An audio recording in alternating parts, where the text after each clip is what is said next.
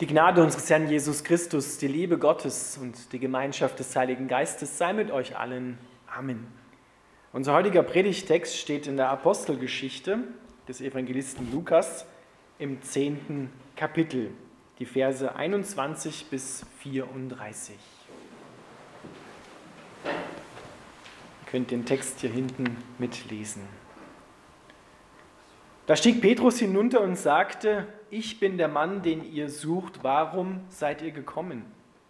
Sie antworteten, Cornelius, ein römischer Hauptmann, hat uns geschickt. Er ist ein gottesfürchtiger Mann, der den Gott Israels achtet und bei den Juden hoch angesehen ist. Ein heiliger Engel gab ihm Anweisung, dich holen zu lassen, damit du in sein Haus kommst und er hören kann, was du zu sagen hast. Petrus lud die Männer ein, bei ihm zu übernachten. Am nächsten Morgen machte er sich mit ihnen auf den Weg, begleitet von einigen Gläubigen aus Joppe. Am folgenden Tag trafen sie in Caesarea ein. Cornelius erwartete sie schon. Er hatte seine Verwandten und engsten Freunde eingeladen, damit sie Petrus kennenlernen konnten. Als Petrus sein Haus betrat, fiel Cornelius ehrfürchtig vor ihm auf die Knie. Aber Petrus richtete ihn auf und sagte, Steh auf, ich bin ein Mensch wie du. Und sie sprachen miteinander, während sie hineingingen. Drinnen fand Petrus eine große Menge versammelt. Er erklärte ihnen, ihr wisst, dass es mir nach jüdischem Gesetz verboten ist, mit einem Angehörigen eines fremden Volkes zusammenzukommen oder ein nichtjüdisches Haus wie dieses zu betreten. Aber Gott hat mir gezeigt, dass ich niemanden für unrein halten darf. Deshalb bin ich sofort als ihr mich holen ließt, mitgekommen. Nun sagt mir aber, warum ihr nach mir geschickt habt. Cornelius antwortete, vor vier Tagen betete ich zur gleichen Zeit wie jetzt, gegen drei Uhr nachmittags in meinem Haus. Und plötzlich stand ein Mann in einem strahlend weißen Gewand vor mir. Er sagte, Cornelius, deine Gebete sind erhört worden und deine Geschenke an die Armen sind Gott nicht verborgen geblieben. Schick ein paar Männer nach Joppe und bitte Simon Petrus zu kommen. Er wohnt als Gast bei Simon dem Gerber in einem Haus am Meer.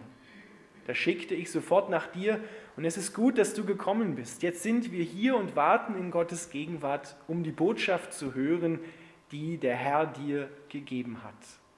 Da erwiderte Petrus, jetzt weiß ich, dass es wahr ist. Gott macht keine Unterschiede zwischen den Menschen. In jedem Volk nimmt er jene an, die ihn achten und tun, was gerecht ist. Lieber Vater im Himmel, wir bitten dich, dass du dein Wort an uns segnest, uns die Kraft deines Heiligen Geistes schenkst, uns mit ihm füllst. Amen. Du darfst wieder Platz nehmen.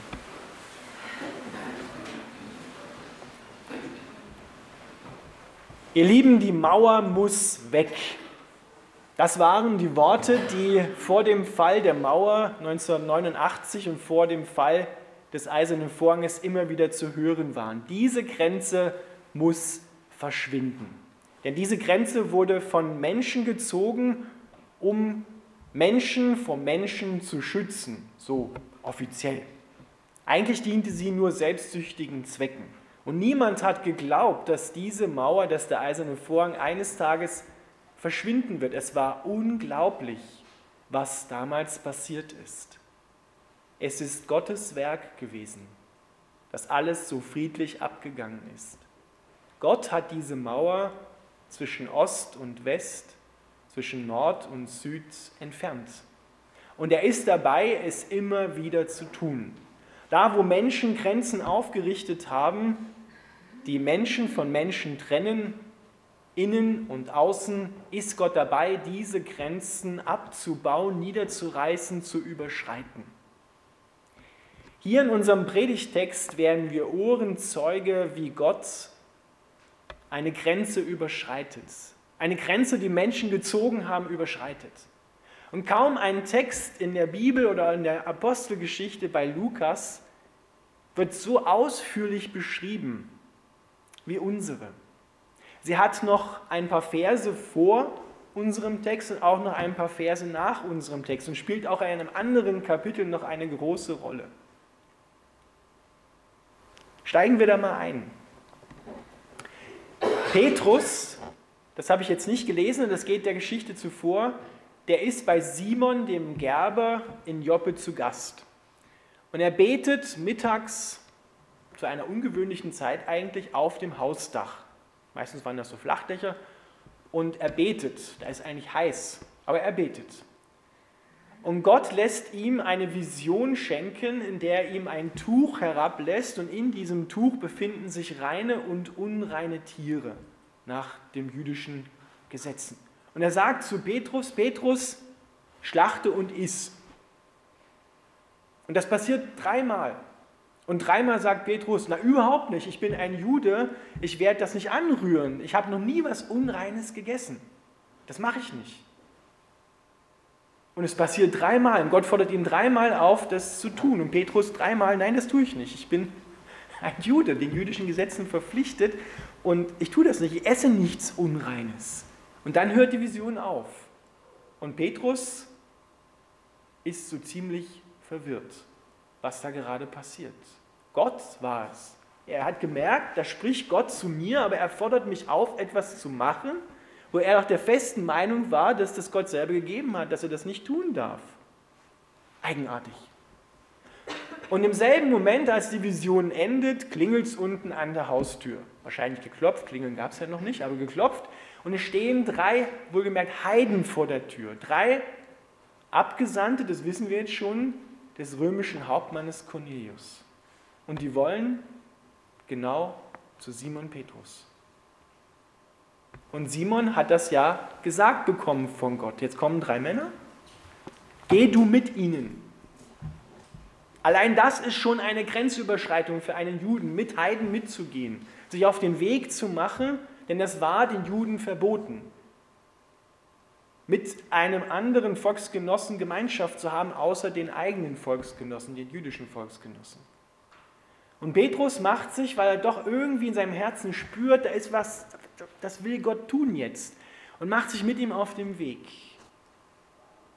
Nächsten Tag, sie übernachten noch, nächsten Tag machen sie auf den Weg, 50 Kilometer Richtung Caesarea. Und dann passiert etwas Gewaltiges. Eine Grenzüberschreitung im wahrsten Sinne des Wortes. Petrus geht über die Türschwelle eines römischen Hauptmannes. Das ist ein Tabubruch im jüdischen Volk sondersgleichen. Aber er ist ja nicht der Erste. Sein Meister hat das permanent gemacht, Jesus. Jesus hat permanent Grenzen, die Menschen gezogen haben, überschritten, um die Menschen dahinter, die abgesondert ausgegrenzt worden sind, zu erreichen. Und so erwartet ihn der Cornelius schon vor der Türschwelle, weil er ahnt, der wird wahrscheinlich nicht, oder es könnte sein, dass er nicht mit ins Haus hineingeht sondern draußen stehen bleibt. Aber Petrus geht mit hinein ins Haus. Und Cornelius, der fällt vor ihm nieder, der will ihn anbeten und Petrus sagt, nein, ich bin auch nur ein Mensch, komm, steh auf. Und sie unterhalten sich und gehen rein. Eine Grenzüberschreitung. Eine Grenze fällt. Und Petrus begreift immer noch nicht ganz, was Gott vorhat.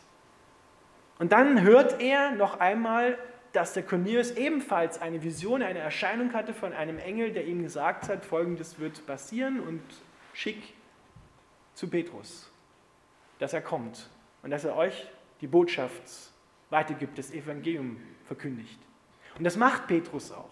Das lesen wir, haben wir nicht gelesen, aber das kommt dann. Er verkündigt ihnen das Evangelium und kaum ist er fertig mit dem Evangelium verkündigen, fällt auf alle, wohlgemerkt auf die Heiden, der Heilige Geist. Sie geraten in Verzückung im wahrsten Sinne des Wortes. Alle sprechen in neuen Sprachen, so wie es beim Pfingstwunder auch der Fall war. Und da erkennt Petrus dann endgültig, dass Gott vorhat, das Heil durch Jesus Christus auch auf die Heiden übergehen zu lassen. Aber zuallererst musste Gott im Herzen von Petrus sozusagen der Leitfigur der neuen jüdischen Gemeinde in Jerusalem eine Grenze einreißen. Und zwar er als eingefleischter Jude und viele andere Juden haben geglaubt, wir sind das auserwählte Volk. Gott kommt nur zu uns und nicht zu den Heiden, nicht zu den anderen Völkern. Wir sind etwas Besseres. Und genau das musste Gott im Herzen von Petrus niederreißen. Er musste Petrus dahin führen, über die Grenze führen, dass er dann auch physisch über die Grenze geht und den Heiden das Evangelium bringt. Und das war für Petrus alles andere als einfach. Er hat sein Leben lang mit dieser Grenzüberschreitung Gottes in seinem Herzen zu tun gehabt. Weil ein paar Kapitel weiter lesen wir, da wird dann nochmal rückfällig und wird dann von Paulus scharf zurechtgewiesen, dass er ja nicht die Heiden zwingen soll, jüdisch zu leben. Ja, da wird er wieder rückfällig, weil er es noch nicht ganz so ganz in seinem Herzen verankert hat, dass da eine Grenze überschritten worden ist, die für ihn vorher doch eine scheinbare Sicherheit gegeben hat.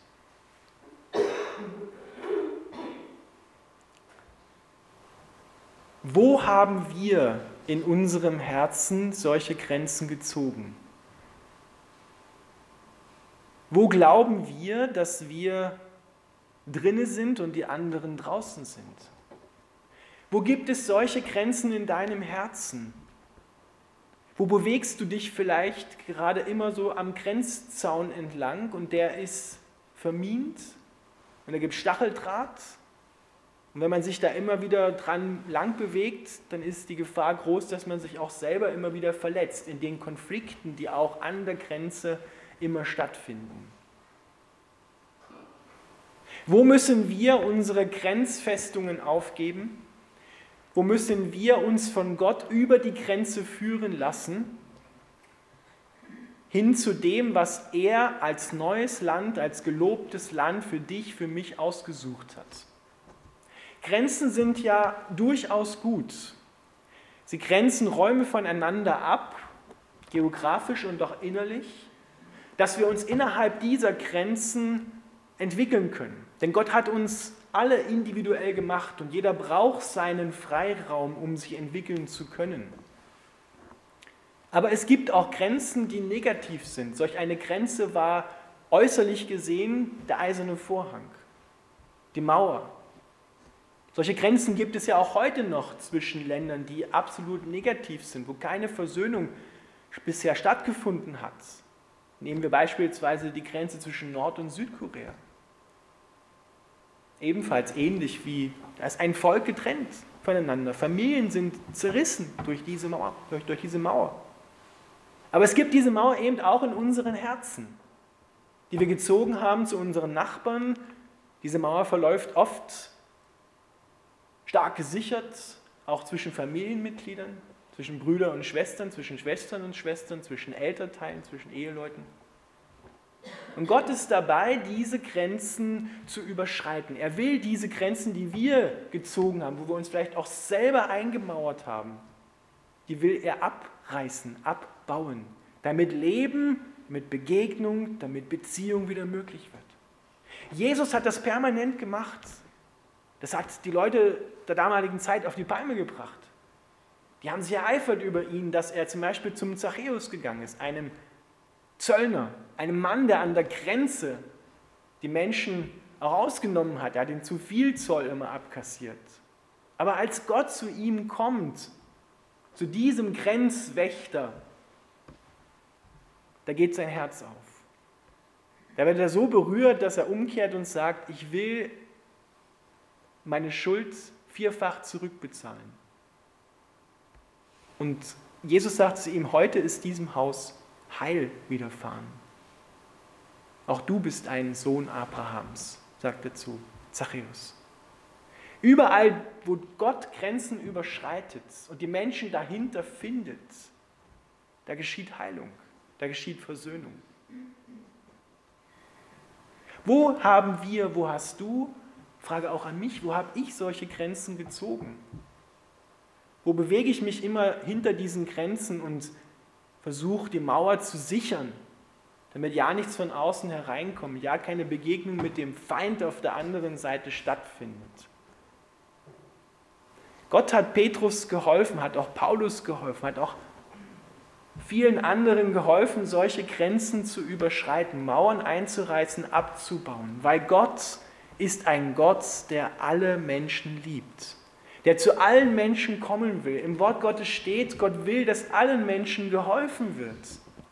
Alle sollen das Heil Gottes erfahren. Und das war für die Juden der damaligen Zeit ein absolutes Novum, obwohl sie es ja eigentlich bei Jesus schon immer wieder gesehen haben.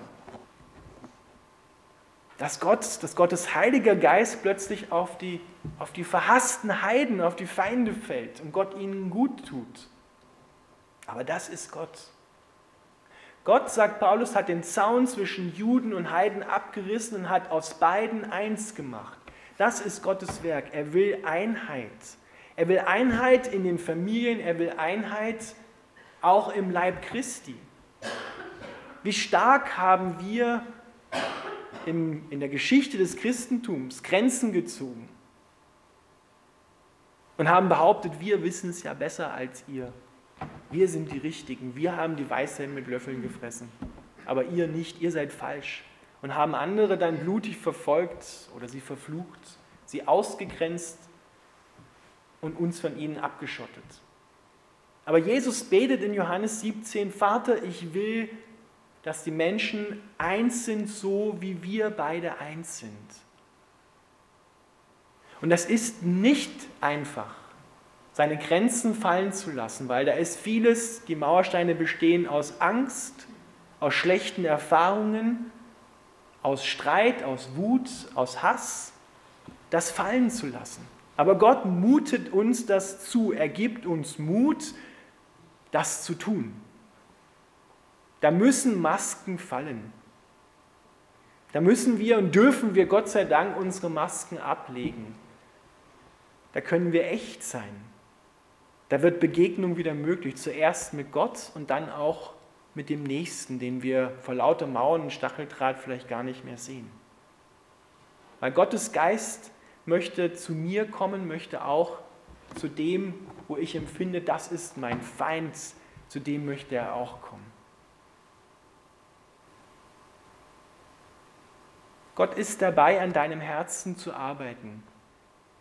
Dein Herz, wo es hart geworden ist, wieder weich zu machen, dass du dort hineinkommen kannst, dass du dir mit Gott in dir begegnen kannst, dass du auch dem anderen wieder begegnen kannst.